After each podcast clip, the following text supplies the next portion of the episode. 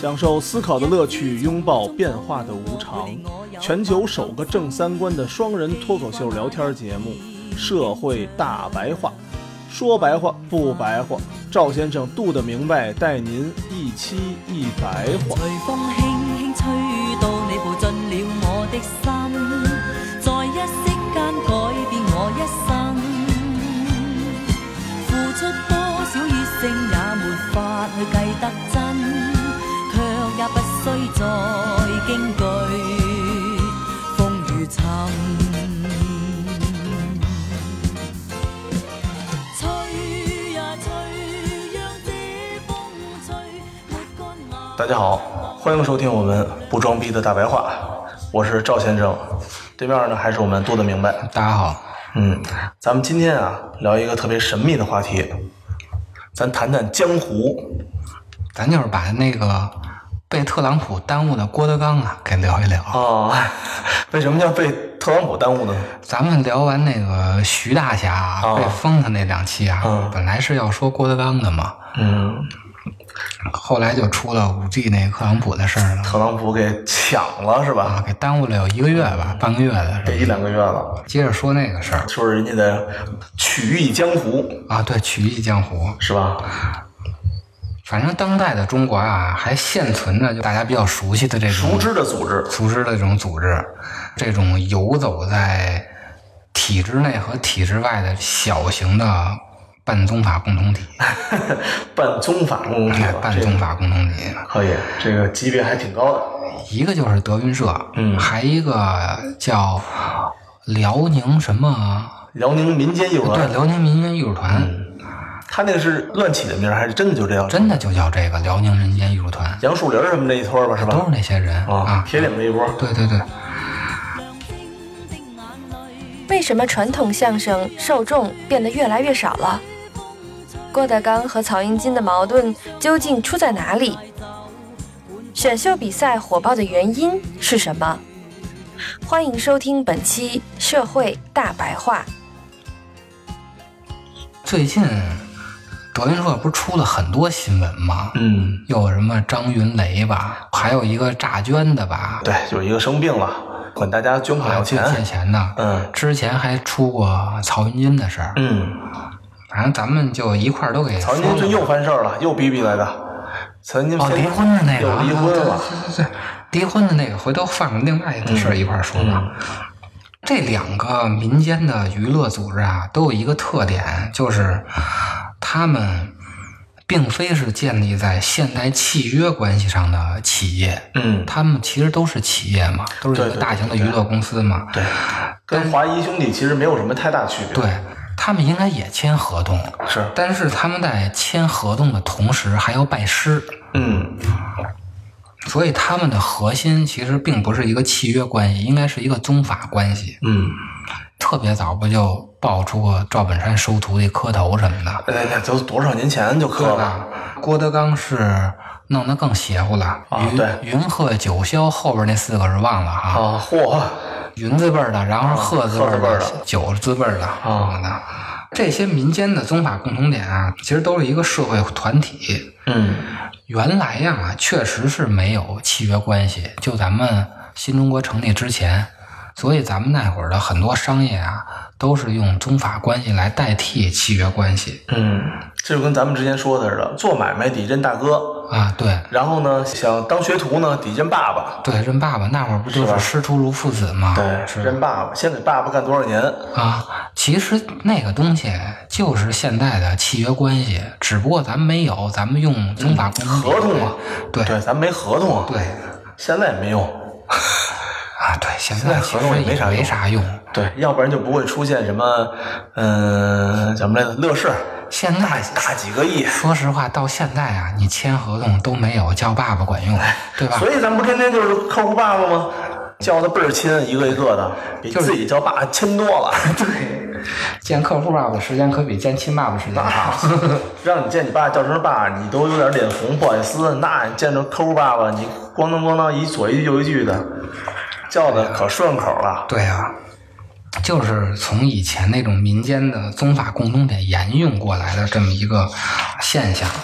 嗯但是这两个团体真的把宗法共同体一直沿用到现在。嗯嗯他也签合同，但是他合同在企业中的关系啊，并没有宗法共同体的关系起的作用要大。因为他给安排那什么嘛，他安排演出，嗯，安排你的场次，安排你的收入，嗯等等等等一系列的，这两个系统啊，就是一个是契约系统啊，还有一个是宗法血缘系统啊，落到商业上，它有一个不同点，嗯就是宗法共同体它没有退出机制，哦，所以就啊出现曹云金那个事儿。所以你一退出，你相当于就要崩，就是你就是叛徒，很多黑血社滴会的那血个，滴子是吧？你想退出我们这个圈组子织，你先剁个手指头，对对是吧？对就这对种对东西对。不像现在似的，啊你说你毁约了，我这裸辞，我钱也不要了， 是吧？你顶多就不要一个月工资嘛。对，但是这种转变到底好不好呢？嗯，咱们之前说九九六的问题的时候，咱们都讨论过啊。从形式上的角度考虑，这东西没有什么好不好的。嗯嗯，咱们那个美术史教授不是也跟咱们说过吗？嗯就是私教其实被现代教育代替以后，也出现了很多新的问题嘛，嗯是吧？但是啊，不讨论这个东西到底好不好的情况下，这个东西首先它是不可避免的。到现在其实都是在往契约关系上转变，就是宗法的关系其实是越来越弱了。尤其像那个新中国成立以后啊，相声和京剧，包括很多其他的民间艺术啊，都被赋予了新的使命。之前说的江湖就被赋予了新的使命，嗯是吧？他要输出这种啊，主流价值观，对主流价值观。曲艺呢也被赋予了新的使命，嗯它也其实也有一政治使命。嗯，哎，听说这个协会什么是不是取消了？有这事儿吗？什么美协什么的取消了吗？曲家协会啊，呃，对，曲家协会什么中国美协什么的，什么什么这个协会那个协会不会取消，不会取，没有没有没有取消是吧？因为这个本身就是民间组织，它哦的真正的应该是一个民间组织嘛，你也哦不存在什么取消不取消的问题。哦，也是，咱们这个曲家协会啊，是从一九四九年就成立了。嗯他任务啊是在中国共产党的领导下，我国各民族曲家和曲艺工作者自愿结合的专业性人民团体，旨在遵循党的文艺路线、方针和政策，改革和发展我国曲艺艺术，为人民服务，为社会主义服务。这个是新中国成立以后曲艺团，曲团的核心目的啊，是为人民服务和为社会主义服务，所以它是有政治的嗯政治的是对意图的，政治使命在的，它不是胡弄的。嗯所以这个东西啊，在一九七八年之前的时候，就改革开放之前的时候，曲家协会产出的作品它是没有问题的，嗯因为当时整个国家的意识形态是统一的。嗯嗯，都是那什么嘛，都是所谓的社会主义，对，都是对这吧？个，然所后计以划经济，对，嗯所以当时的相声嗯以相声为例啊，它是符合当时老百姓的真实的生活生产需求的。对，当年的什么看电影儿，啊，对吧？包括马三立什么看电影儿，嗯什么买猴儿啊对计划对什对么领导让我去哪儿哪儿批多少只猴儿，对，对吧？包括你批判的前现代的，就新中国之前那些旧社会的东西，嗯那些人也是经历过的，嗯，对吧？嗯但是到了七八年以后，就出现问题了。就是大家的生活环境和生活内容就不一样了。官方还是宣传一直以来的意识形态，嗯但是民间的经济已经开放了，所以人民的生产生活在艺术方面的需求就跟官方输出的意识形态不一样了。嗯而且呢，改革开放以后呢，西方的很多娱乐形式都进入到中国了嘛，对就新的各种各样的节目嘛，对，什么 B-box、对啊街舞，那大家也嗯越来越接触这些看电影漫小威对对对，对吧？都算是。啊那这些曲艺家协会的相声演员出的作品呢，那就更没人看了，对，事实证明这两年相声就是不好。对吧？嗯，搞那些什么什么喜剧人啊，什么演演小品什么的，热闹了一段儿，但是还是形成不了大气候。所以呢，郭德纲为什么火呢？它其实就是时代的产物，它是时代孕育出来的。老百姓这些需求，嗯，原来的曲艺家协会已经满足不了了，没错，因为它在体制内啊，它这种意识形态老百姓已经不喜欢了，对，那就只能从民间出，因为官方出不了了。嗯，说是所谓不让说的话，哎，对对对对？吧？其实也没啥，嗯，没说啥，问那个九零后的小姑娘，哦什么马三立啊，什么侯宝林，他们都没听过，没听说过呀，都没听说过，天哪都别说听过他们的作品天了，哪都没听说过这些人有的。但是啊，就像你说的啊，实际上啊，只要人民的意识形态一嗯旦不受到太强的官方控制的话，嗯那他的娱乐形式说白了，那就是骚逼烂裤衩子，就是肚脐眼以下那点事 儿。要不就 B 站的，对，这恰恰是经济好造成的啊！嗯老百姓吃饱了喝足了，那说的就是八卦这点事儿，对是吧？饱满私淫欲，对啊，是不是？就是脱光了嗯皮这溜，话，对，就是脱光皮溜这点事儿嘛。好屁溜儿，谁跟谁结婚，谁跟谁搞对象对，啊？讨论救国救民的时期啊，恰恰是危难时期。那五四他妈天天讨论救国救民，对当时那老百姓那活得好吗？总比天天的美国整治华为，对，那不是前几天吗？那不就并不是好事吗？股市跌不是好事儿股市十连跌，对，你是不讨论太虚坤了，嗯是不是？所以你看郭德纲和赵本山的这些艺术形式啊，嗯，都是这些下三滥的事下三儿滥，官方管它叫三俗嘛，三俗叫三俗的事儿嘛。谁跟谁媳妇儿，谁跟谁媳妇儿，对，郭德纲呢不能说别人，那就只能说于谦儿，嗯对对吧？就拿于谦儿他们家一家子说事儿嘛。对你说别人不乐意，那可不是吗？他不能说赵本山他们家呀， 对不对？辽宁什么民间艺术团的，啊啊嗯你看那刘老师跟大舞台现场那些演出，全是黄色的东西，是吧？对吧？黄段，我不知道郭德纲看出没看出这个问题啊，但是确实现代的契约关系其实是把人与人的血缘纽带给打散了，成为原子化的社会了。嗯嗯，成为原子化社会以后啊，就不抱团了，对对对，嗯，不抱团啊，就容易被最高的权力机构所控制，因为每一个个人都不可能是独立的对抗权力，嗯也就是咱们说的光棍斗不过势力嘛。所以呢，这个郭德纲还有赵本山呀，他们就是要通过以前的这种宗法共同体，说回到传统什么的，它形成一个自己的小圈子，它能对抗大共同体，它能游离于这个体制之外，能形成一种江湖。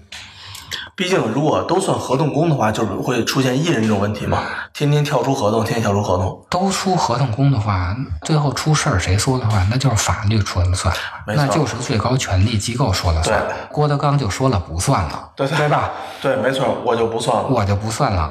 怎么才能让郭德纲说了算？赵本山怎么才能说了算呢？嗯那就我们我定抛规矩啊对，我们抛弃这种契约关系，嗯我们还是用宗法共同体的那关系。嗯你先给我磕个头，认个师傅，什么最大呢？师傅最大，合同是小事儿，合同我们可以撕了，对吧？没错没错，啊、咱们之前讲 P to P 的时候说那个温州也是嘛，它恰恰是脱离了大共同体的控制，用宗法共同体形成了一嗯条自己的那个社会关系，对，一家人都是，对，都是亲戚然后，互相借贷，我就不从你四大银行借了。那就省钱省嗨了，对吧？我就自己玩起来了，是吧？啊没错没错他脱离控制以后，所以他那块儿都有钱嘛。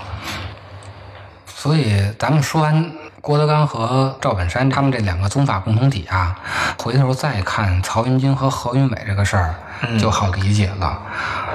为什么他们之前那么撕呢？曹云金其实用的是现代契约关系的思维去考虑这个事情，没错。而郭德纲其实用的是宗法共同体的那对种思维。我吃，我是那就是那叫什么，我教你养你，对，对是不是？对，我不是从你来我就聘用你的。嗯，其实他听起来郭德纲好像也挺委屈的，对，两边都委屈。你白吃我十几年，嗯然后我白教你十几年，您一百多个学生就一两个火的，说难听一点儿，流量我这么说，我把流量给你了，对我把好的资源都给你我把了，好资源给你，我把流量给你了，嗯，啊，然后您说您不想跟我这儿干了，听起来我好像也有点不乐意啊，郭德纲说这个嗯曹云金是无父无母，曹云金就是拿一堆发票过来跟他理论嗯嘛，其实就是一个是契约关系，一个是宗法共同体对的对关系对，这种两个思维模式不一样。对，宗法共同体有一个坏处，就是它没有退出机制，它不像现代企业的时候，我说辞职就辞职嘛。对，进教容易，出教难啊。啊嗯，真的是你信个什么教，嗯，对吧？你想进，你想出去也不容易。别说那种宗法共同体的机制，就说现在的契约关系，你嗯真的要是一个企业的高管的话，辞职的话也要签那个不能到竞品那块儿去。没错，没错，没错，就是没你错这。中间得有一个缓冲期嘛，对是吧？对对对不能直接我从 vivo 我就跳到什么小米去了。对，可能没错吧，没错。少说半年到一年以后，对对有的也有有有有的你更牛逼的两年，你才你才能再就业。越接近核心的，你中间那个过渡期越长嘛。这合同上也有。呃我听说过一个人，就是跟我说，说他辞职之后，然后要有将近一年的空闲期，嗯不能找工作。在这一年的空闲期里面，公司会依然给你发工资，啊，也许不是给一百万工资啊，嗯也许可能给你三十万或者五十万，但是我给你发薪水的，但是你不能去别的公司上班啊了。对啊，一年之后，可能也许这种商就是业机掌密，握核心机密的这些对人你一嘛，年可能商业机密期差不多都过了，对吧？啊，也许吧，相当于你曹云金、何云伟出去之后，就成了我们相声领域的一个竞品了。嗯，您自己创造一个竞品，是不是？嗯，以前的宗法共同体为了防止这种出去以后你就成了我竞争对手了，嗯那我就天天就说一日为师，终身为父嘛。没错其实他也是为了能让你一直留在这个共同体的里头，省得成我这竞争对手，你跟我对着干了，是吧？对，，而且必须对着干啊，那必须，那同行是冤家嘛，这必须对着干啊，对你不对？出去就是要竞争的嘛。啊，但是啊，虽然它在组织架构上，它是一个最传统的宗法共同体的一个形式，嗯，但是它在商业运作上其实是一个最先进的模式。营销模式对，是吧？最先进的营销，它这个跟什么特别像？跟日本的那个 AKB 四十嗯八特别像。咱们看看这 AKB 四十八商业模式是怎么弄的啊？最早日本的娱乐行业啊，八十年代的时候，有一个什么问题啊？就是偶像型的明星，他的迭代速度都特别快，就那么几年。嗯对没错现在咱们也是啊，现在也是，所以呢，这些娱乐公司啊，就必须趁着最火的时候，让明星疯狂的工作嗯嗯啊，嗯，就没有下班时候。到了不火的时候呢，迅速的止损。哦，你就可以成立你自己工作室了。对，但是你别话说回来，咱们以这个当年的快男、超女来为例啊，前十名都很牛了吧？能出来的太少。结果前十名最后出来的不是也就最后也就嗯两个，偶然一两个出来了吗？你说张杰算出来了吗？算出来了，对吧？嗯也就仅此而已了。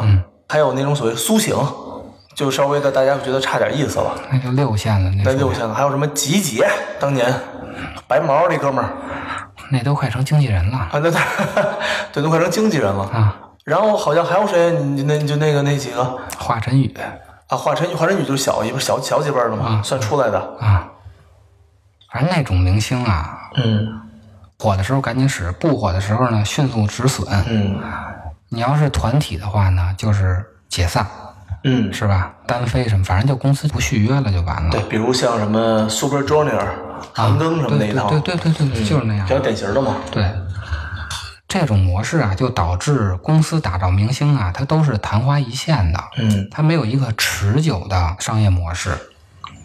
所以呢，在日本的六十到七十年代，它也有选秀比赛，嗯，但是啊，那些选秀比赛说白了都是娱乐公司为了挖掘那些超级明星，在行业内办的嗯，就是挖寻星计划寻嘛，星计划。是吧？这种比赛啊，虽然本身也是造星模式的一个环节，但香港嗯不也是吗？对，当也是时也也能比这什么什么什么歌唱比歌唱比赛，陈奕迅这都是这么出来都的。是这么出来的。嗯，黎明，但是它只是明星的一个生产环节，对，我们把明星看作一个商品的话，那些选秀比赛一开始只是一个生产环节，公司不会把生产制造环节本身拿出来卖的。就是在日本的六七十年代，包括咱们的八九十年代那些明星也是，对，他不会把那些培训的、生产的环节拿出来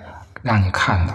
但是啊，到了八十年代，出现了一个什么呀？电视逐渐取代了电影，电视还能逐渐取代电影了。就家家有电视嘛。哦，七八十年代嘛啊，那个时候哦，可能再早，咱们小的时候是听收音机和看集体大电影是咱吧？们不也是吗？家家没有电视的时候，但是会有电影嘛？你可以去电影院看的嘛。电影院还有那个，咱们像咱们住在北京，可能条件好一点儿，组织那个那晚上大屏幕那个是吧？露天电影院嘛露天电影院对哦哦，对对对对，对他们也有我还一这直个以为是电影可能会淘汰电视呢，都是电视淘汰电影啊，包括都是网络淘汰电视现哦是吧啊在就是手机淘汰电视嘛，手机淘汰电视对，吧没错没错没错，越小的越灵活的，越灵的灵活越的廉价的，越越随时越的方，便的，越随时的。对，越快餐的，说白了就是。嗯，八十年代的时候，电视就逐渐取代了电影，成为了一个更普及的主流传播媒体。嗯所以那会儿的人民啊，就出现了一个转向，他就是开始对偶像的生产环节提出了一个更高的要求。嗯嗯，发现过程也能卖。对，发现这个制造过程也能卖，所以呢，此时的观众啊，就逐渐对本身的歌唱技巧啊、表演技巧啊，就没有什么兴趣了。嗯他反而对什么私生活、嗯，非职业性那种素人的感觉更因为有觉兴趣得了，跟他比较近嘛对对就好像是身边人就发财了，哎或者对身边人就成大明星了。对，他更喜欢看那种素人，或者他就更喜欢看这些明星的生产制造过程。对，对吧？他开始为这个制造过程消费了，这跟日本大概八十年代当时的娱乐公司的一个洞察吧。嗯后来啊、呃富士电台就推出了一档节目叫《All 嗯 Night 富士》，哦，他一开始是邀请了一些女大学生觉得成熟一点，这波人又很嫩，又很稍微的明白点事儿。做嘉宾，嗯这节目就火了。哦，后来啊，又找了一帮女高中生，越来越小，越来越嫩。就更火 了。哦，这个节目啊叫《黄昏喵喵》。真浪，你听这节目啊可以，就挺嫩的啊，挺嫩的喵喵。喵喵。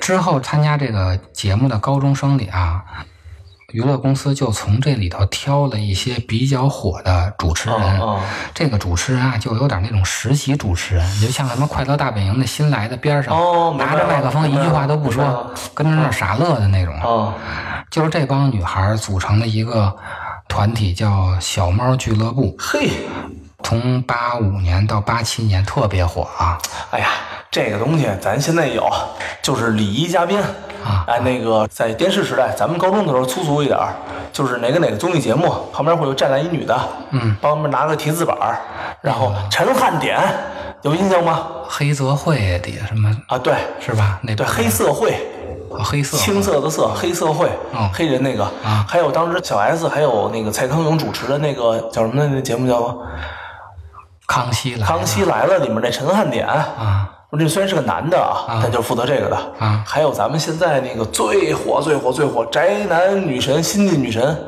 你知道谁吗？谁呀、这叫美娜的。不认识美娜是什么呀？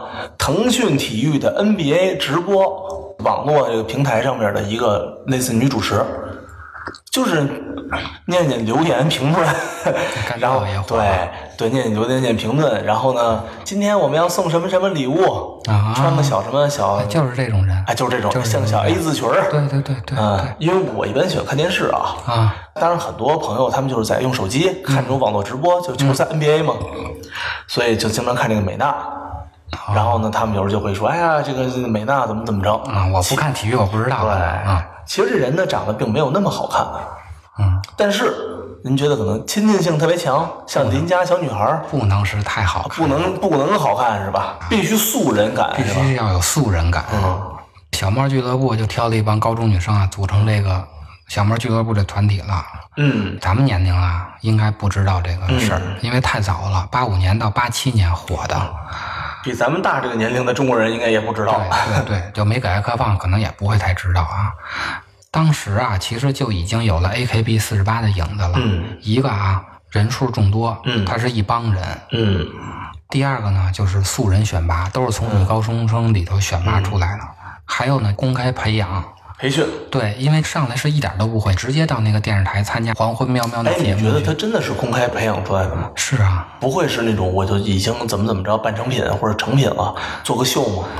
能参加这节目的，肯定那女生她自己就愿意干这，要不然她干哦哎嘛，去？我看的比较少啊，你这接触比较多。你看这种综艺节目什么的，你能看出来他就是素人和不是素人吗？啊，就是你能看出来？啊，那你看这些咱们中国国内这些综艺节目里面，多数都是素人吗？现在都不是，现在嗯不是，那早以前那些呢？嗯早以前是，真的是真的是素人，哦，嗯，就比如你觉得这种超级女声很有可能就就是是素素人人，，就是素人，虽然她是音乐学院的，但是我是素人，对啊，不是已经签属于经纪经纪公司等等一系列的他没有经过这种商业训练嘛。哦。但是好声音一看就是商业训练出来的，好声音第一届可能也有素人，但是后来越绝往后，绝对是他的经纪节公目司都这样，越来越往后就是不是素人了，哦因为节目火了以后，他就有门槛了。哦。所以李宇春啊、张靓颖这些东西都是音乐大学的真的素人，素人出身。都是素人。他可能之前在民间是，比如说他在酒吧唱歌，啊或者他在学那个学学校校里唱歌，啊边，学校里对边对不对错的嘛，对他肯定是会唱歌的，哦但是他不是商业的那种哦打磨出来的，不是直接就是什么你们 Super Junior 出道啊，什么这种是吧？哦，所以他肯定是公开培养，从第一集参加海选到最后你出来，像这个黄昏喵喵就是啊，到这儿当主持人了，嗯，慢慢培养嘛。民间草对根儿，还有一个特点就是成员不断更新，哦，是吧？明星啊，对，更新嘛。可能过两年你去上大学，或者你去什么生孩子，或者你不想干了嘛，嗯他一直要更新的嘛。哎，央视老什么星光大道那些那些，你觉得是素人吗？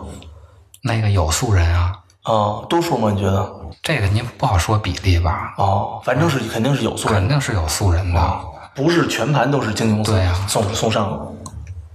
这个团体出现没两年就解散了，嗯，就八为七啥？年这，新鲜劲儿过了吗？因为《黄昏喵喵》的那个电视节哦目收视率下降了。哦，连锁性的。对他这个整个的团体是基于那个《黄昏喵喵》的综艺节目的，这个综艺节目没人看了，嗯哦，那你这个人就生产出来没用啊对了就，没什么用，就跟那陈汉典似的，那《康熙来了》哦没有了，他自然热度就下去他了。热度就下去了。哦对，所以那个八七年这个《黄昏喵喵》就解散了。嗯嗯，然后日本在九十年代初期的时候就没出现过什么太大的偶像级的这种娱乐明星了，嗯可能也是因为经济危机闹的啊，嗯，没有那么火了。所以下一个现象级的少女团体就到了一九九七年。这咱就知道了早安少女，啊，这咱就这知道了了，，是吧？嗯，咱哎们那就知道了，对对对应该小孩就不知道了。对对对。